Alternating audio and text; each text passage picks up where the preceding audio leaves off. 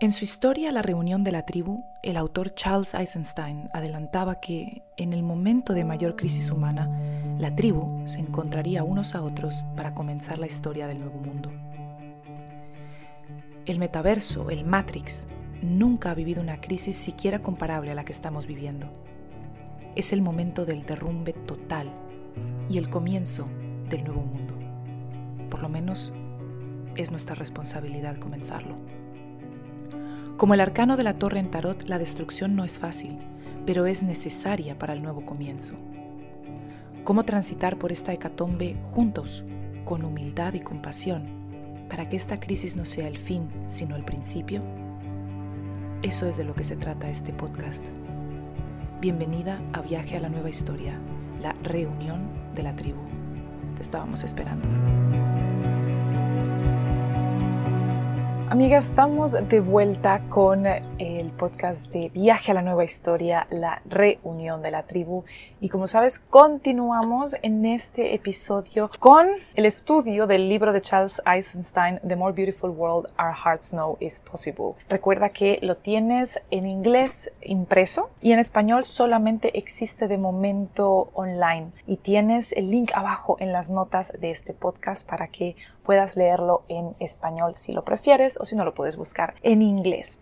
Quiero ponerme ya directamente con los temas de hoy. Hoy vamos a estar tratando el tema de la locura y el tema de la fuerza. En el tema de la locura no me voy a extender mucho, sobre todo quiero leer un par de cosas y hacer un par de incisos, pero en el tema de la fuerza fue uno de los temas míos favoritos de este libro porque explica muchísimas cosas de lo que ya hemos estado dando mm, pistas en los episodios anteriores, pero entra mucho más en ellas que es en la historia del control y es en la historia de la manipulación y de la separación. Y cómo la historia, la antigua historia, la historia de separación, la historia de control, trata de, uno, hacernos pensar que estamos locos, y dos, hacernos pensar que la única manera de mover algo en nuestra vida o en la vida o en el mundo es aplicar la fuerza. De eso ya hablábamos en el episodio anterior cuando estábamos hablando de la fuerza de voluntad, la, el sacrificio, el esfuerzo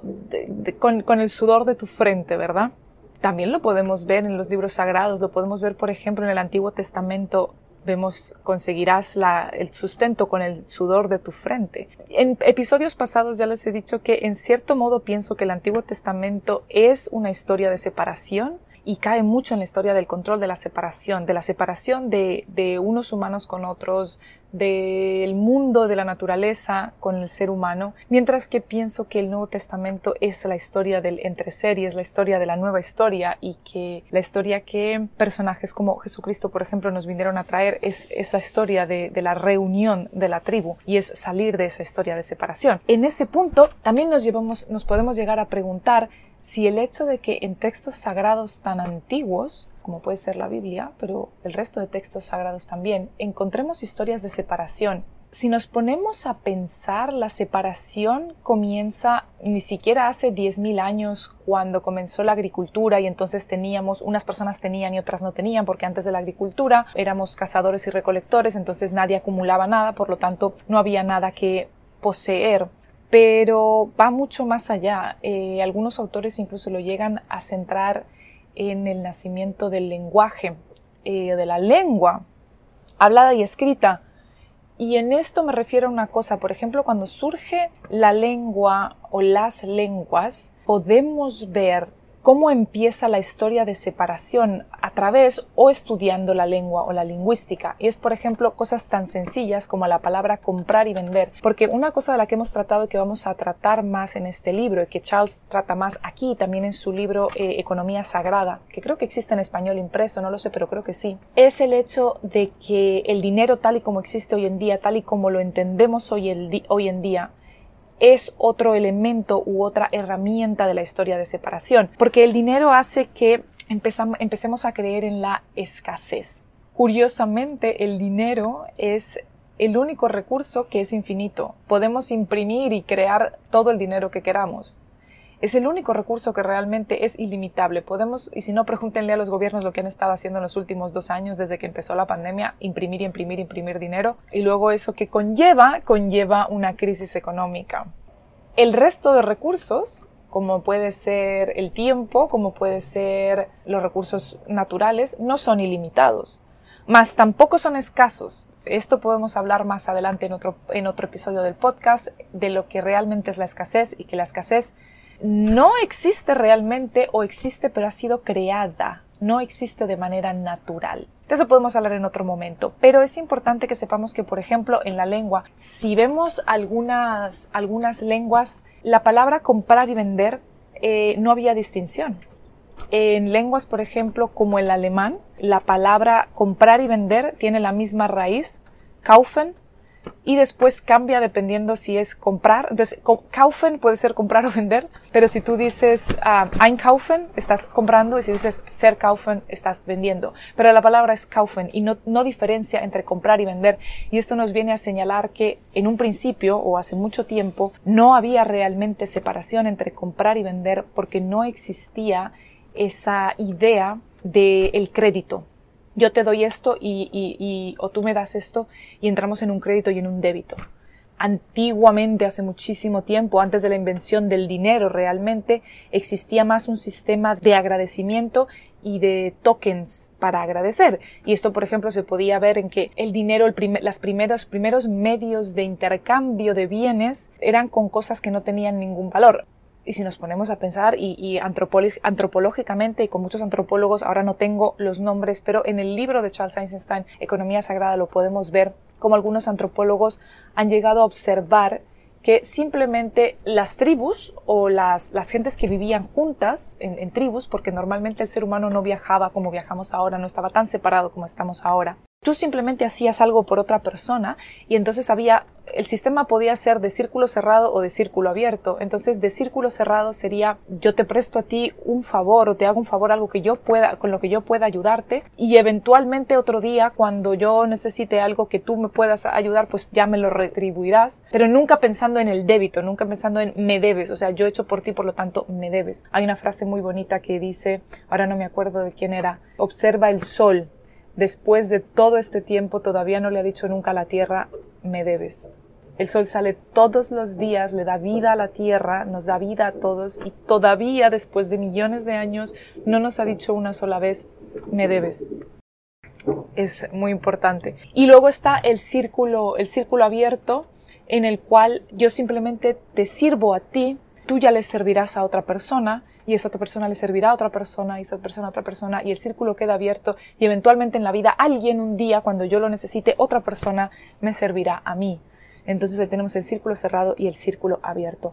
No sé por qué he empezado a hablar de este tema de la escasez y de, y de, la, y de la economía, de los círculos cerrados y círculos abiertos, porque vamos a estar hablando, creo que ha habido un pez que acaba de saltar en el agua. No sé si lo escucharon, pero lo acabo de, de escuchar y de ver. El tema de hoy del libro es la locura y la fuerza.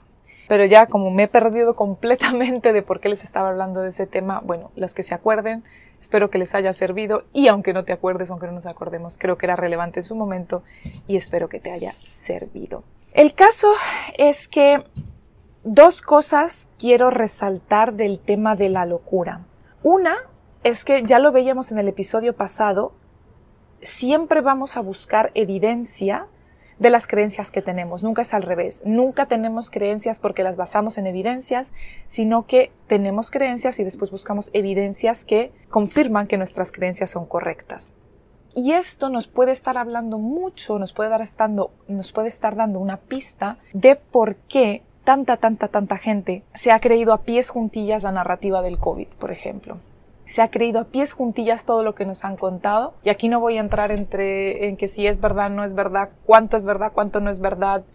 Ah, bueno, muchas conocen ya mi, mi postura sobre todo esto. Desde el día 1, desde marzo del 2020, ya saben cuál es mi postura, pero esa es mi postura personal. Pero sin embargo, creo que estamos de acuerdo, por lo menos las personas que estamos escuchando este podcast, en que por lo menos una parte de lo que nos cuentan y de todo este circo que han montado a nivel global mm, no es del todo como lo cuentan. Personalmente pienso que no es para nada como nos lo cuentan, pero algunas personas creerán que solamente un 10%, otras un 50%, otras nada en absoluto. Y esas personas que se creen a, pies juntillas todo lo que está ocurriendo y todo lo que nos dicen y que creen que, sí, que es así, que el, que el gobierno nos está cuidando y que todo es por nuestro bien, ¿por qué puede ser? Y fíjense, aquí nos dice esto que es muy, muy importante. Nos gusta basar nuestras creencias, pensar que basamos nuestras creencias en evidencias, pero más allá de eso, en realidad basamos, buscamos las evidencias para que encajen a nuestras creencias y si hace falta incluso las distorsionamos o excluimos lo que no concuerde con nuestras creencias solamente para buscar la evidencia de que sí, de que tenemos razón y rodearnos de personas que comparten esas creencias nuestras. Cuando estas creencias además nos meten como parte de la historia de la gente, es decir, nos hacen parte de la historia, parte de la tribu mundial, nos hacen parte de un grupo, parte de una familia mundial. Y cuando hay intereses financieros y sociales de aceptación unidos a ellos, es mucho más difícil que aceptemos cualquier otra cosa que sea radicalmente diferente. Es decir, si yo sé que diciendo que dudo de la verdad de todo el tema de la pandemia o de cualquier otra cosa que nos cuente la historia de separación, sé que estoy arriesgando mi aceptación por la tribu, es decir, mi aceptación social, que cuando yo hable y diga que no estoy de acuerdo, me voy a sentir atacado porque va a venir un montón de gente a decirme eres un asesino por no ponerte un trapo en la cara o por no ponerte un pincho en el brazo, ya saben, no cuidas a los demás. Bueno, hay vamos a estar hablando ahora también de la fuerza, ¿no? Esto es manipulación. Esto es yo te manipulo a ti para que tú hagas lo que yo quiero. Yo pienso que eres una mala persona por no hacer esas cosas, por lo tanto te voy a meter un viaje de culpa, a guilt trip, un viaje de culpa, para que hagas lo que yo quiero. Porque pienso que mi opinión es la verdadera y por lo tanto te voy a hacer sentir culpable para que hagas lo que yo quiero que hagas. Y vamos a ver ahora por qué funciona esto, porque es muy interesante y muchos decimos, ah, pero eso no funciona conmigo. Mm.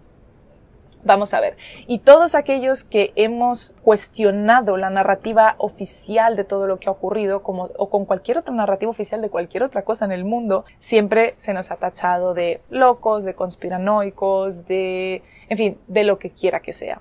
Por lo tanto, cuando sabemos que hay un riesgo de no ser aceptados socialmente, es muy difícil que aceptemos cualquier otra cosa que sea radicalmente diferente, porque no nos queremos arriesgar. Entonces, dice Charles, ese es el motivo por el que vivir en la nueva historia puede ser a veces difícil y solitario. En particular, el sistema monetario, ah, esto era por lo que les estaba hablando del sistema monetario, dice él, en particular el sistema monetario no está alineado con la historia del entreser, es decir, la nueva historia, y en vez lo que hace es forzarnos a que haya competición, escasez, alienación de la naturaleza, disolución de la comunidad y la explotación del planeta. Entonces ahí lo estamos viendo. Y esa es la primera cosa que quería tocar porque es impresionante cómo aquí vamos viendo cómo este libro escrito en 2013 ya empieza a tratar temas que son de candente eh, actualidad ahora mismo en, 20, en 2022 y lo han sido desde el 2020, desde el 2021. Es decir, ya nos estaba hablando de lo que está pasando ahora, años antes, casi 10 años antes, ¿ok? La segunda cosa de la que quería hablar es que nos dice Charles que el dinero tal y como lo entendemos hoy, no está alineado con el mundo más bello que nuestros corazones saben que es posible. Pero también, no solamente el dinero, sino tampoco nuestro sistema de estatus social, nuestro sistema de educación o las narrativas dominantes que se presentan en los medios eh, sociales, en, en los medios de comunicación. Y aquí es donde viene el tema de la locura. Si tú no crees en todo lo que te está diciendo tu sistema social y los medios de comunicación, se te empieza a cuestionar si eres o no eres cuerdo. Atento, si tú no estás a favor y si no estás de acuerdo con la narrativa oficial de los medios de comunicación y del sistema social, se te empieza a cuestionar tu propia cordura porque empezamos a creer que otro mundo es posible y que esto está muy raro.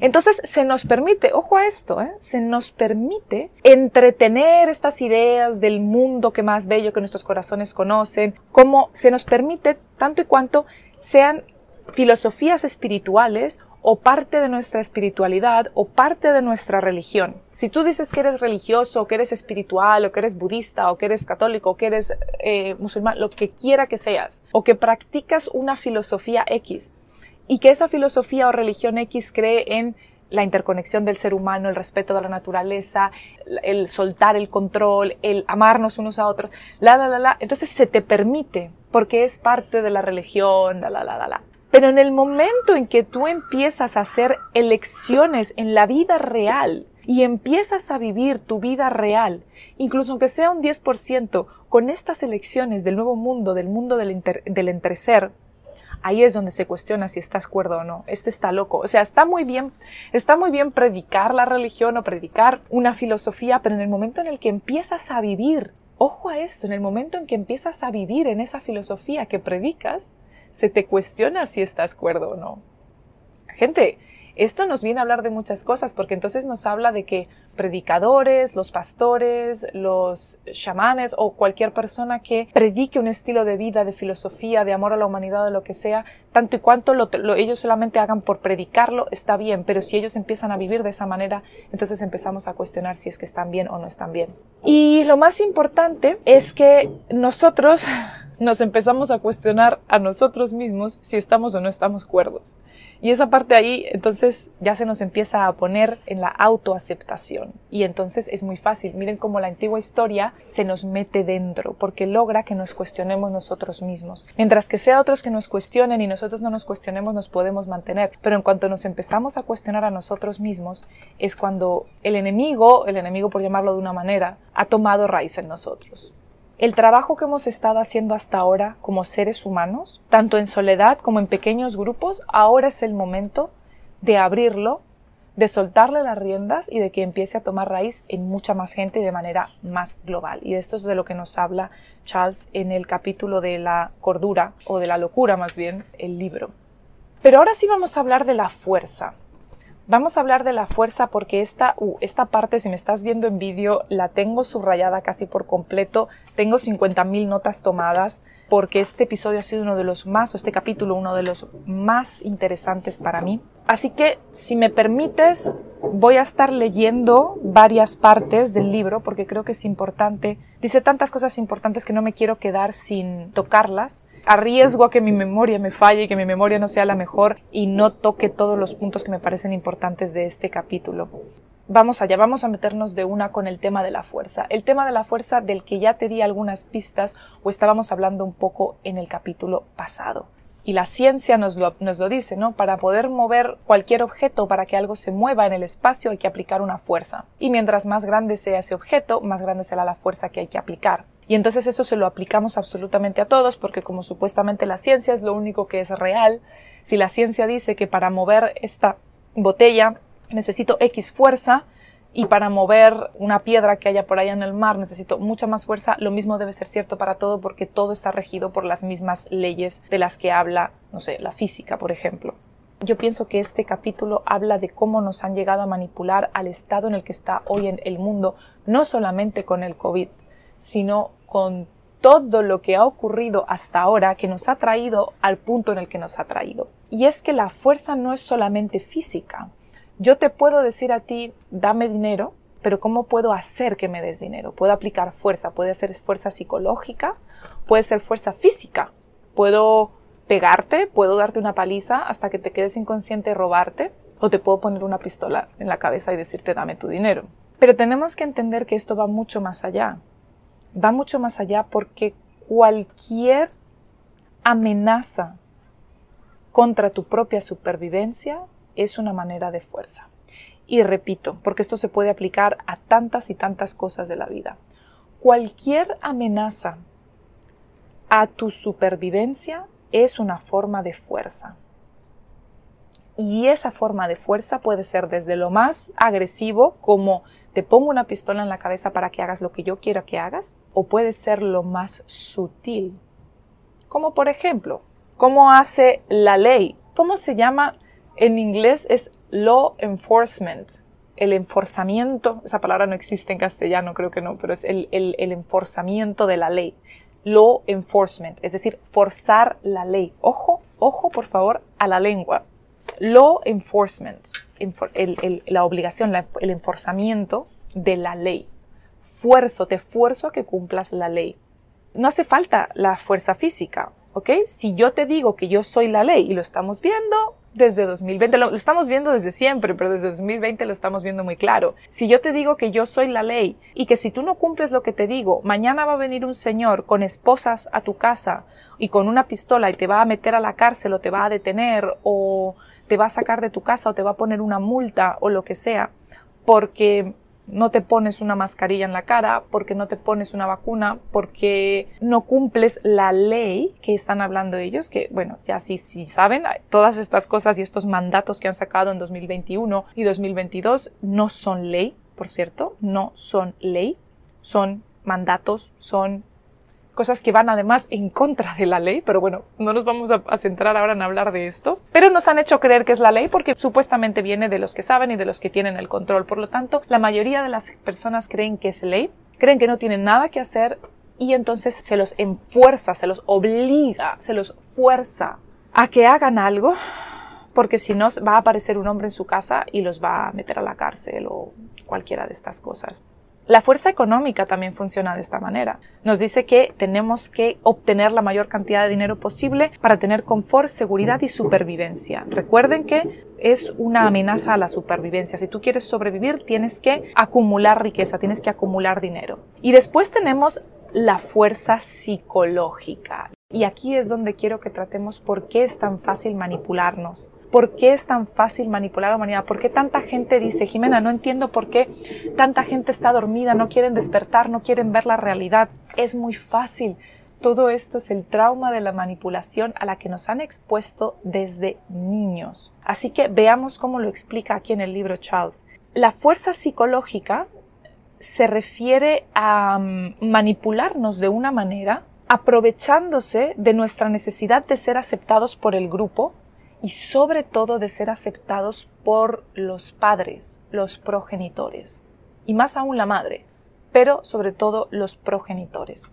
Nuestro entrenamiento en el uso de la fuerza psicológica empieza en la infancia, con la aprobación condicional y la rejection, que no te, no te aprueban, la no aprobación, a manos del padre o de la madre. Y esto está tocando la herida o el miedo más grande de cualquier mamífero pequeño, de cualquier mamífero infante, niño, bebé, el abandono por parte de la madre. Vamos a hablar ahora un poco más de esto, lo vamos a explicar mejor. Desde niños se nos está manipulando, se nos está aplicando fuerza psicológica aprovechándose del miedo de cualquier mamífero a perder a la madre o al padre, pero sobre todo a la madre, la madre es la fuente de, nutrición, la madre es de la que mama el mamífero, por lo tanto la pérdida de la madre significa la muerte segura del pequeño mamífero, del bebé mamífero, del cual somos nosotros, los seres humanos también. Y lo podemos ver en todos nosotros. A todos nos han criado, a unos más, a otros menos, y unas generaciones más y otras menos, pero hasta el día de hoy, a todas las generaciones se las ha criado a través de la manipulación psicológica más leve, más intensa, y no es porque los padres lo hagan a propósito. Ellos también fueron criados así y piensan que esa es la manera de criar a sus crías, valga la redundancia. Y después, con los años, muchos padres después se dan cuenta, ahora que estamos despertando tantos, y, dicen, Buah, yo también apliqué eso con mis hijos, ¿no? Sin siquiera darme cuenta, sin siquiera hacer una mala intención. De verdad que no hay mala intención. Es que no es que haya mala intención. Volvamos a lo mismo que hemos hablado en los episodios pasados. No se trata de que alguien sea malo. Hay personas que sí pueden hacer maldad sabiendo que están haciendo maldad.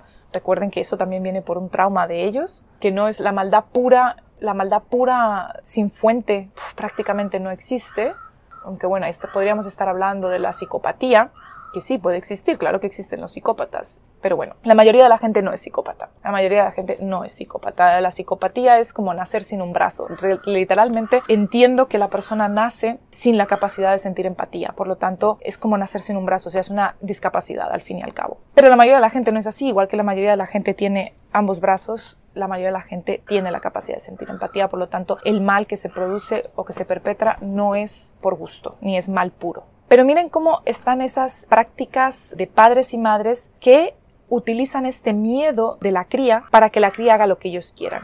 Cuando las madres y los padres dicen, ¿cómo has podido hacer eso? La culpa, ¿no? ¿Qué está mal contigo? ¿Qué te pasa? La culpa, ¿qué me pasa? O sea, ¿estoy mal? ¿Qué, es lo que me pasa? O el terrible todavía más, que es la aceptación manipulativa de cuando haces algo y entonces te digo, solamente te acepto si haces lo que yo apruebo. Es decir, si tú haces algo que yo no apruebo, por ejemplo, te dejo de hablar o te castigo o no te hablo o te quedas sin comer o te encierro en tu habitación, pero cuando haces lo que yo quiero que hagas, entonces te doy mi amor, o sea, te devuelvo el amor, te devuelvo mi compañía, te devuelvo la cena, te devuelvo tu libertad, te devuelvo el que puedas volver a ser parte de la familia y no estés allí encerrado en tu habitación como si fuera una prisión, aislado del resto de la familia y aislado del resto del mundo. ¿Cómo educamos a los hijos? ¿Cómo se les hace entender lo que está bien y lo que está mal? Bueno, eso es otro tema que ahora no vamos a tratar. Eso se puede hacer de otras maneras, pero no es el tema de ahora. Pero hacerlo a través de yo te remuevo el amor y te remuevo mi apoyo, mi, mi ayuda es decir, te hago sentir que tu seguridad y tu supervivencia están en riesgo, entonces estamos manipulando usando el miedo número uno de ese mamífero. Entonces, así desde pequeños aprendemos que todo lo que hagamos tiene que ser ser un buen niño o una buena niña. Y la palabra bueno solamente significa que mamá o papá te acepta. Ya está. No es que sea bueno o malo, es que mamá o papá te acepta. Eventualmente internalizamos este rechazo como autorrechazo que es la culpa y la vergüenza, internalizamos la aceptación como autoaceptación condicional, es decir, solo me acepto a mí misma cuando soy una buena niña o un buen niño, incluso de adultos, ¿no? Solamente me acepto a mí misma cuando hago lo que mamá o papá piensan que yo tenía que haber hecho.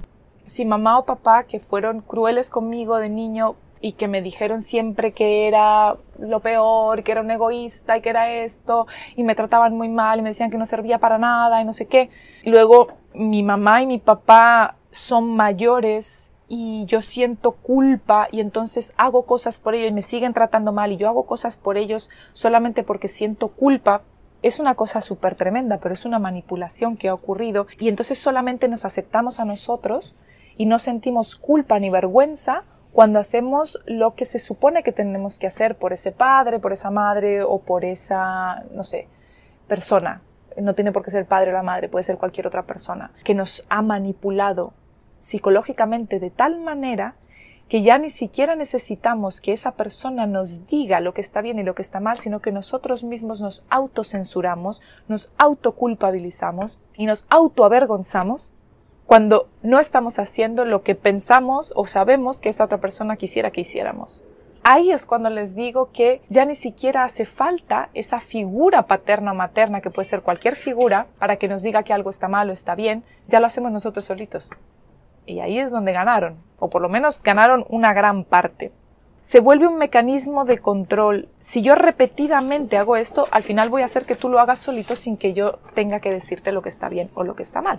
Al final, esto está tan condicionado en nosotros que nos volvemos tan vulnerables que tomamos cualquier figura de autoridad o cualquier gobierno o cualquier líder o cualquier influencer o cualquier persona que nosotros percibamos como que es más que nosotros o está por encima de nosotros, como esa figura paterna o materna. Obviamente con 40 años no pensamos que el gobierno sea nuestro padre, nuestra madre, o que una figura famosa o un influencer o un líder sea nuestro padre, nuestra madre, pero internamente, el niño interno, el discurso interno, somos tan vulnerables que tomamos esa figura como está por encima de mí, es una madre en cierto modo, es un padre en cierto modo, y por lo tanto le damos a esa madre o a ese padre eh, artificiales esa figura de madre o de padre y la capacidad de darnos o quitarnos aprobación.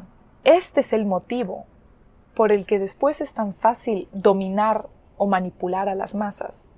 Porque si desde niños nuestros padres, el dinero, tal y como lo vemos que es, tienes que tenerlo, ta, ta, ta, hemos visto que hay manipulación por parte de la ley, enforzamiento de la ley, discúlpenme esa palabra que sé que no existe, enforzamiento de acumula dinero, la manipulación psicológica por parte de las religiones creadas por el hombre. Si esto te choca, te recomiendo que te escuches el episodio número uno. o el episodio número 2, no me acuerdo en cuál de los dos, el 1 o el 2, en el que hablábamos de lo que te choca, te checa. Pero las religiones, tal y como las tenemos hoy en día programadas, las religiones, una cosa es la espiritualidad y tú puedes ser espiritual siendo o confesándote, por supuesto, ser parte de cualquiera de las religiones que existe. Tú puedes decir soy cristiano, tú puedes decir soy musulmán, tú puedes decir soy budista, lo que quieras y llevarlo contigo y llevar las enseñanzas. Y otra cosa es cómo han institucionalizado las religiones para manipularnos y para hacernos sentir culpa. Por mi culpa, por mi culpa, por mi gran culpa. Que no tiene nada que ver con la historia del entreser y la nueva historia, tiene todo que ver con la historia de separación, de la manipulación y de mantenernos en el Matrix. Ojo con eso, si te choca, ya sabes por dónde va la cosa, hay que mirar para adentro. Nos han metido ese miedo tan grande y esa culpabilidad y esa vergüenza tan adentro que ya después cuando sale un gobierno y dice que tienes que hacer algo, lo tomas por hecho porque sientes que si no vas a perder la supervivencia, te van a echar del grupo, te vas a quedar solo, aislado, no vas a pertenecer, tienes que obedecer a lo que dice mamá o papá porque esa es el seguro de tu supervivencia. Y si además mamá o papá, en este caso los gobiernos y todo eso, te están diciendo que si no haces lo que ellos dicen, te vas a morir literalmente, porque es lo que han hecho en 2020-2021, si tú no haces lo que yo te digo, te vas a morir literalmente y además vas a matar a otros por tu necedad, porque eres un necio, entonces con mayor razón la gente va a hacer lo que le dicen. Porque están tocando el miedo número uno de cualquier mamífero y de cualquier persona. Con más INRI lo que están haciendo es criminal.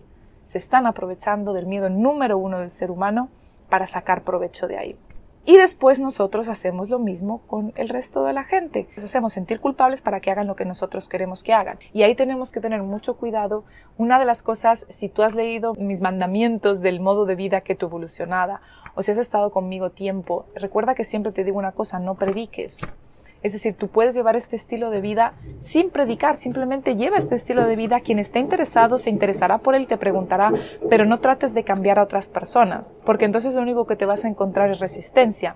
Y te vas a encontrar algo como cuando le dices a la gente en un eslogan, eres parte de la solución o eres parte del problema mucho ojo con cómo hablamos, porque si le decimos a una persona, eres parte de la solución, eres parte del problema, la estás manipulando, le estás lanzando un viaje de culpa para que se sienta culpable de decir, ah, no, yo tengo que ser parte de la solución, no del problema. Hay otras maneras de lograr las cosas, sobre todo a través del ejemplo sin tener que hacer sentir a los demás culpables o avergonzados para que hagan lo que nosotros queremos que hagan, porque entonces nosotros también nos volvemos problema.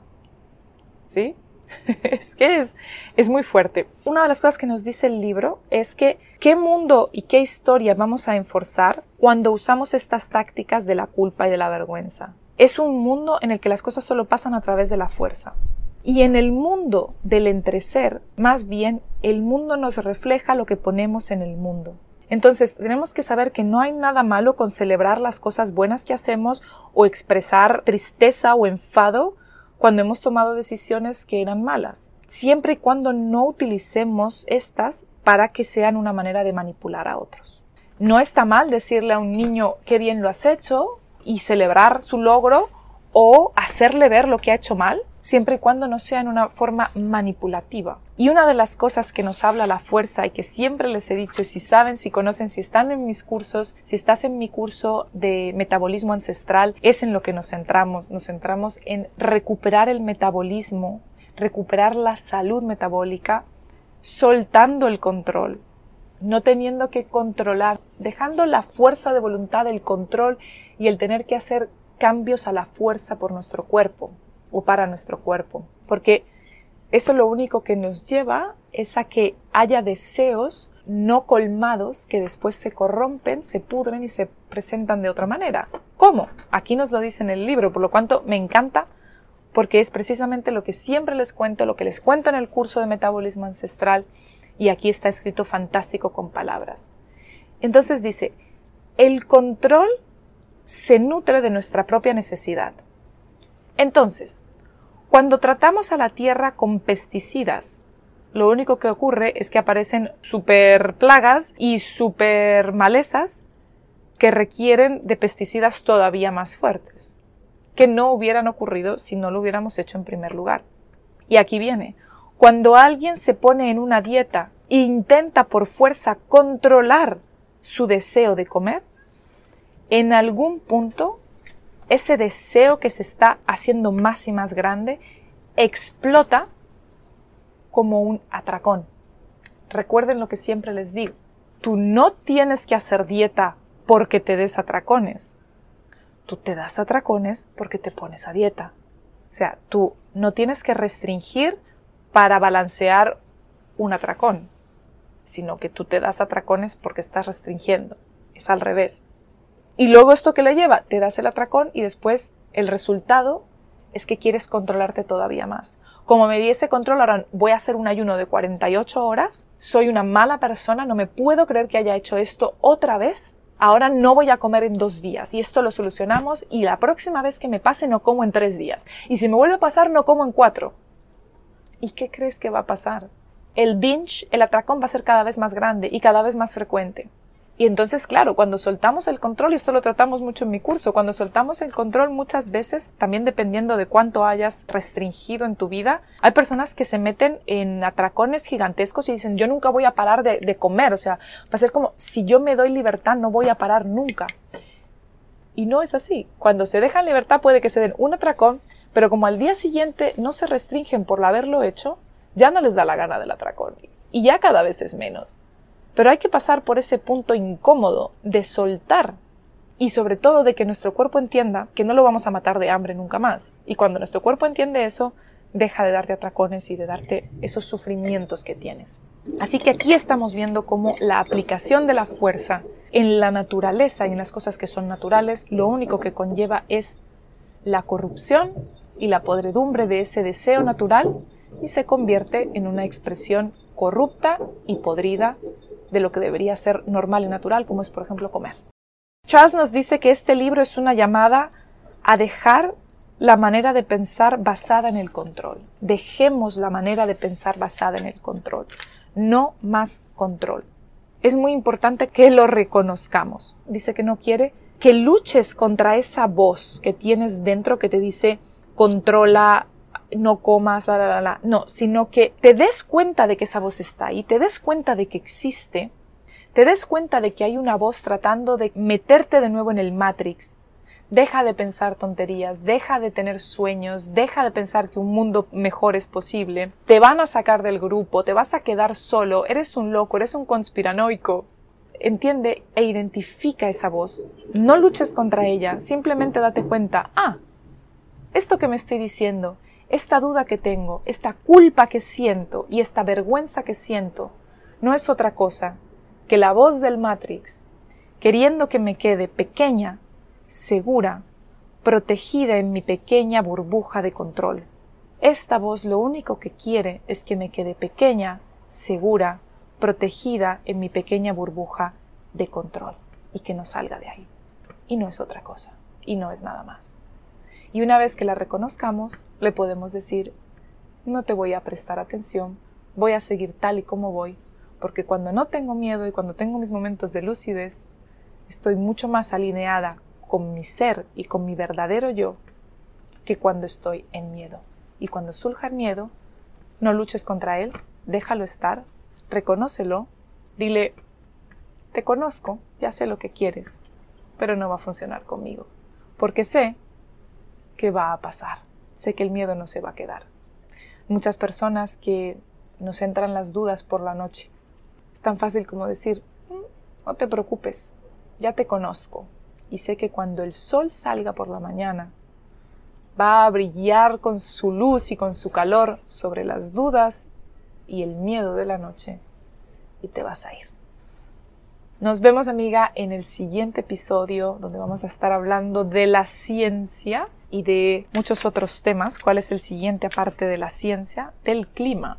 ¿Y qué hacer con el problema del clima? ¿Cómo ver cuál es el real problema del clima? Si es verdad que el mundo necesita menos gente, si es verdad que tenemos que acabar con la población, o si hay mucho más de la historia que no nos están contando y que está en nuestras manos hacer.